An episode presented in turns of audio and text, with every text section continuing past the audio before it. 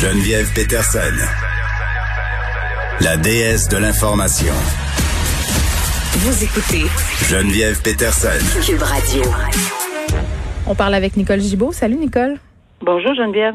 Écoute, hier je faisais euh, une entrevue avec le psychiatre Gilles Chamberlain à propos, euh, bon, c'est d'audience publique euh, concernant la petite Rosalie là, qui a été assassinée par sa mère, un crime assez sordide. Là, elle a été poignardée à de multiples reprises, jetée aux poubelles. Et là aujourd'hui, c'était le témoignage d'Audrey Gagnon, donc la mère impliquée dans cette histoire. Oui, puis c'est bon de rappeler évidemment qu'on est devant la coroner. parce que Madame euh, a plaidé coupable, a déjà eu une sentence au niveau criminel. Mhm. Euh, et elle écope d'une sentence à vie, et évidemment avec possibilité de demander, et pas de mhm. nécessairement de l'avoir, une libération conditionnelle après 14 ans euh, minimum. Alors ça, c'est ici le mandat de la coroner ici dans cette enquête-là, faut le rappeler là, c'est d'essayer de trouver euh, des pistes là, pour que pour que ce drame-là ne se reproduise plus jamais. Hmm. Euh, alors, c'est, c'est, ça le but de l'enquête. Oui, juste rappeler, excuse-moi, euh, je veux juste rappeler un peu les circonstances là, pour lesquelles tout ça a lieu. Justement, tu fais bien de le souligner. On veut s'assurer que ça ne se reproduise plus parce que ce qu'on a appris euh, dans cette histoire-là, c'est que Audrey Gagnon avait séjourné dans une maison d'hébergement et qu'on l'a laissé partir parce qu'elle aurait préféré des menaces contre son intervenante. On a pu entendre hier cette intervenante-là, par ailleurs, témoigner. Et c'est la question qu'on se posait, toi et moi, à l'époque, comment une telle chose a-t-elle été possible? Est-ce que le système l'a échappé? Donc, c'est un peu pour ça qu'a lieu ah, en ce moment cette commission. Tu as tout à fait raison. Et c'est pour ça que, oui, les témoignages des, des, euh, des gens de la maison, du centre d'hébergement, sont extrêmement importants. Mais là, aujourd'hui, la version est nettement contradictoire. Qu'est-ce qu'a dit, Mme euh, Gagnon? Mme Gagnon, aujourd'hui, a dit, écoutez, moi, euh, je, c'est sûr que je ne suis pas capable de me souvenir des paroles exactes, ça, c'est son témoignage. Je sais que j'ai pas été gentille à l'égard de l'intervenante. Je sais que j'ai été probablement dure dans mes paroles, mais je sais une chose, j'ai pas menacé de mort. Et je sais aussi qu'il n'y a jamais été question que je quitte de consentement. Parce que ça, c'est quelque chose qui avait été soulevé hier. Euh, par les intervenants de la maison qu'elle aurait accepté de quitter. Or, euh, c'est apparemment que ce n'est pas le cas. Ben, c'est ce qu'elle dit, évidemment. Mais moi, ce que j'ai compris, ce que j'ai compris, Nicole, c'est qu'on lui a demandé de quitter et qu'elle voulait rester une nuit de plus et qu'on lui aurait refusé. C'est ce que j'ai compris. ouais, elle dit que c'est pas le cas du tout, qu'elle avait aucune place à aller et que euh, et qu'évidemment, là, c'est, c'est, c'est, c'est un peu cette situation-là qui a amené au drame, malheureusement. Là. Euh, et mais ce qui ce qui m'interpelle un peu, c'est qu'apparemment, il y, aurait eu un nom, c'est ce que j'ai entendu là dans le résumé, c'est qu'elle aurait donné comme personne source là pour mhm. euh, appeler euh, un de ses oncles et on ne l'aurait pas appelé. Alors oh. euh, là, c'est c'est du ben c'est ce qu'elle dit. Euh, elle dit, garde, il y a, y, a, y a évidemment une question là qui va se se poser en, détail pourquoi on l'a pas appelé? Est-ce que c'est vrai qu'on avait cette cette source-là? Est-ce que parce que l'oncle a toujours dit, moi je vous aurais accueilli à bras ouverts. Euh, et, là, ben là, ça devient un peu. Est-ce qu'elle est partie avant? Est-ce qu'ils ont eu après? En tout cas, évidemment, il y a le fin détail de toute cette situation-là, mais c'est bien, bien important que la coroner, puis elle le dit là. Écoutez, là, je vais poser des questions pointues. vous n'êtes pas au banc des accusés, mais moi là, il faut que je comprenne, puis il faut que je puisse recommander fonction de l'ensemble de la preuve que j'entends. Parce qu'elle euh, s'appelle indéterminée, là. Ça peut pas rempirer. Ça... Ben non, tu sais, puis avoir. C'est ça le rôle du coroner, d'émettre des euh, pour, pour les maisons d'hébergement, pour les pour euh, tout, tout ça, c'est d'une importance, mais d'une importance capitale, d'où le fait que c'est une enquête publique et on est euh, pas heureux dans les circonstances, mais il faut qu'on comprenne cette situation-là pour plus jamais que ça arrive. Malheureusement, on va peut-être en échapper mm. d'autres, mais si on peut faire des recommandations sérieuses, ben ça peut être intéressant. Hier, je posais la question à Gilles Champerlan, justement, je lui demandais, tu sais, dans ce dans ce type de dossier-là, est-ce qu'il y a des signes? Est-ce que le système l'a échappé justement? Est-ce qu'il y a des choses qu'on aurait pu faire mieux? Puis c'est vrai que, bon, cette commission-là va nous apprendre un peu euh, s'il y a eu des failles au niveau du système. Mais par rapport à cette dame-là, euh, Madame Gagnon, il dit que souvent, après coup, c'est facile de voir qu'il y avait des signaux, mais que sur le coup, c'est pas si évident que ça à déterminer. Donc, ça ajoute, tu sais, parce que je me disais, pauvre intervenante, tu sais, qui doit se dire, qu'est-ce que j'aurais pu faire de plus, pourquoi je l'ai pas vu? Euh, puis cette femme-là, quand même, qui ne travaille plus depuis ce temps-là à cette maison d'hébergement, elle a un choc post-traumatique et on peut la comprendre. Oui, non, que c'est tout à fait exact. Ce que le docteur Chamberlain dit, je suis entièrement d'accord. C'était pas évident. Puis dans, comment ça s'est passé? Elle s'était toujours occupée de sa fille. C'est ça, là. Elle avait pas une historique de négligence, de violence avec sa fille, mais elle avait quand même euh, été accusée par le passé euh, d'avoir poignardé quelqu'un, là. Fait que. Oui, puis il y avait, il y avait également un problème, apparemment, là, que, qu'on souligne un problème de mm. consommation euh, et d'abus, bon, etc. Donc, mais ça, c'est un portrait, ça l'est pas. Euh, c'est, un portrait que ces maisons d'hébergement-là connaissent. Alors, c'est quoi? Quels sont les filtres de ces, les filets, c'est pas les filtres, mais les filets de sécurité? C'est le filet d'après. C'est celui après qu'elle soit sortie de cette maison-là, euh, qui était pas là. Et, et, on a même parlé ce matin, pourquoi ne pas avoir euh, fait un appel à un autre centre euh, de secours quelconque? elle est entre les deux. Là. Elle peut plus rester ici, mais elle peut plus aller où? Alors que là, elle est dans la rue. Là. comment s'est-elle retrouvée comme ça? C'est absolument affreux. C'est vraiment à ces questions-là qu'on tente de répondre avec euh, cette commission-là. On parle de proxénétisme. Deux présumés proxénètes qui ont été dénoncés par leurs proches.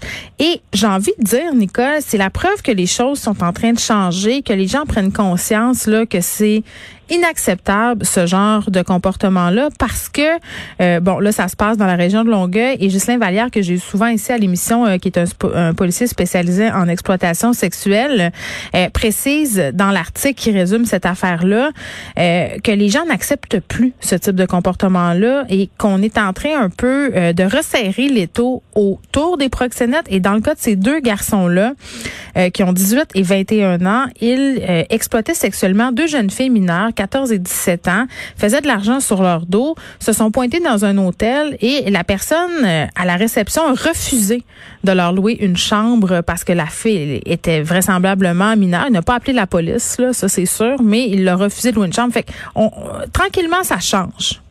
Oui, puis je dirais aussi que euh, ça change, ça, ça, a commencé à changer, puis je pense qu'on peut pas euh, éviter d'en parler. Ça a commencé à changer avec, euh, évidemment, lorsqu'on a vu la série, tout le monde en, a parlé, tout le monde a vu la série ou presque. Tu parles de Fugueuse de fugueuse, c'est ça, je m'en allais la, la, nommer, euh, la fugueuse, etc. Et par la suite, ça, ça, ça fait comme une, une, une boule. Et on en a parlé encore plus et encore plus. Et ça a sensibilisé les gens parce qu'une image vaut mille mots, mais une série en valait pas mal plus. Là. Ça a mis un euh, visage humain, c'était une famille, euh, tout ce qu'il y a de plus typique. Alors non, c'est c'était vraiment quelque chose. Et puis oui, les gens se mobilisent plus. Et ici, on a totalement raison de souligner qu'on a un exemple flagrant des proches qui, parce que on le dit tout le temps, tu sais, encore une fois, le filet de sécurité, c'est mm. pas toujours pas toujours des étrangers. Quand un membre de sa famille, parce que ça, ça les gens sont outrés par ces circonstances-là. Voyons, il n'y a pas personne normal là, qui est capable d'accepter de voir une petite fille de 12-13 ans se faire agresser sexuellement mm. euh, ou se faire vendre par un proxénète qui est 18, 19, 20 ou 30 ans. Pas, ça n'a aucun sens. Là. Fait que oui, sûrement, à moins d'être vraiment aveugle, puis de faire de l'aveuglement volontaire.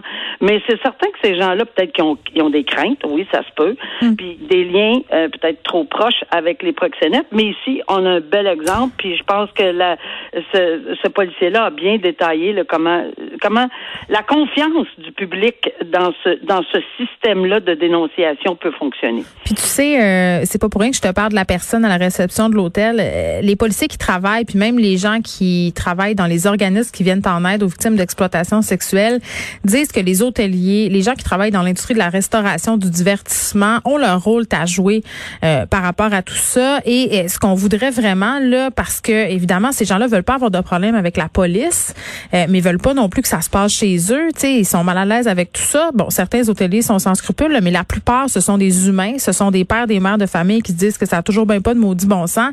Eh bien, ce qu'on propose, c'est de mettre en place une formation euh, pour ces personnes-là, pour les gens qui officient en hôtellerie, en restauration, en fait, de les inciter à, à dénoncer puis mettre sur place, sur pied, pardon, des lignes confidentielles de dénonciation pour la population et pour ces hôteliers-là, pour qu'on puisse dénoncer de façon sécuritaire. C'est une excellente idée parce qu'il faut mettre la main à la roue. Tout le monde, euh, la main à la pâte ou l'épaule à la roue, là, tout le monde pour essayer d'enrayer ce fléau. Euh, parce qu'évidemment, on le sait, puis en pandémie, c'est encore plus apparemment.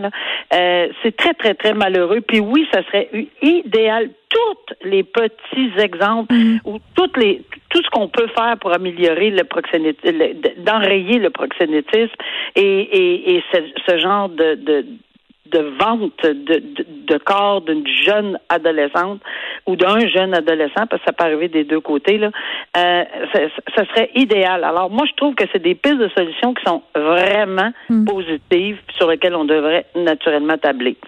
On termine rapidement, Nicole, sur euh, cette histoire. Euh, l'ex-policier complotiste qui est arrêté pour harcèlement, Maxime Ouimet, les gens le connaissent plus peut-être sous le nom du policier du peuple. C'est comme ça qu'il se présente sur les médias sociaux euh, je sais pas si tu t'en rappelles, c'est pas la première fois qu'on parle de lui. Là, il a démissionné cet automne euh, de son service de police parce qu'il avait fait des publications euh, sur ses points de vue concernant la COVID. Disait que lui, il arrêterait personne euh, qui se sentait pas à l'aise d'appliquer les mesures sanitaires, croit pas à ça.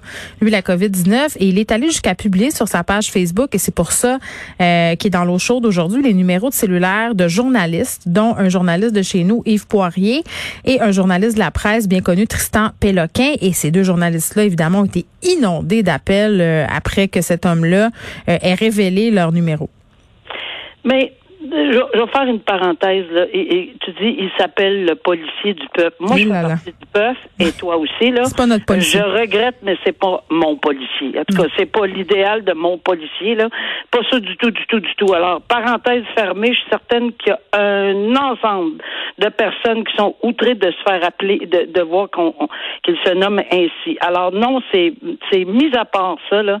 C'est des gestes tellement irresponsables. Pourtant, qui c'est, je peux pas croire qu'il reste pas, tu sais, euh, un petit goût, là, juste un mini goût là, de, de, de par où il a passé, de par sa formation, là, indépendamment, là, indépendamment du reste, il a le droit d'avoir ses, ses sa pensée, il a le droit de, de, de bon, il y a, il a tout, sa liberté. Là, non, mais il se donne pas. Il doit déjà de l'argent pour avoir euh, fait de la diffamation envers une entreprise.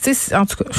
Non, c'est vraiment ordinaire, là, mais dans le très ordinaire. Dieu merci que c'est un cas, là. On parle pas de tonnes de cas, on parle de un cas, mais malheureusement, un, c'est trop, parce que je suis certaine que ça, ça, ça teinte euh, l'image, puis on n'aime pas ça euh, dans ces circonstances-là. Alors lui, oui, quel est responsable de donner les numéros de téléphone des policiers, euh, des policiers, pardon, de donner les numéros de policiers des journalistes dans ces circonstances-là? Je veux dire, c'est c'est aberrant de penser qu'on a même agi dans ces circonstances-là. En tout cas, je souhaite qu'on soit assez talons euh, pour toute infraction possible et imaginable dans le contexte de la pandémie et dans le contexte où les journalistes ont fait leur travail.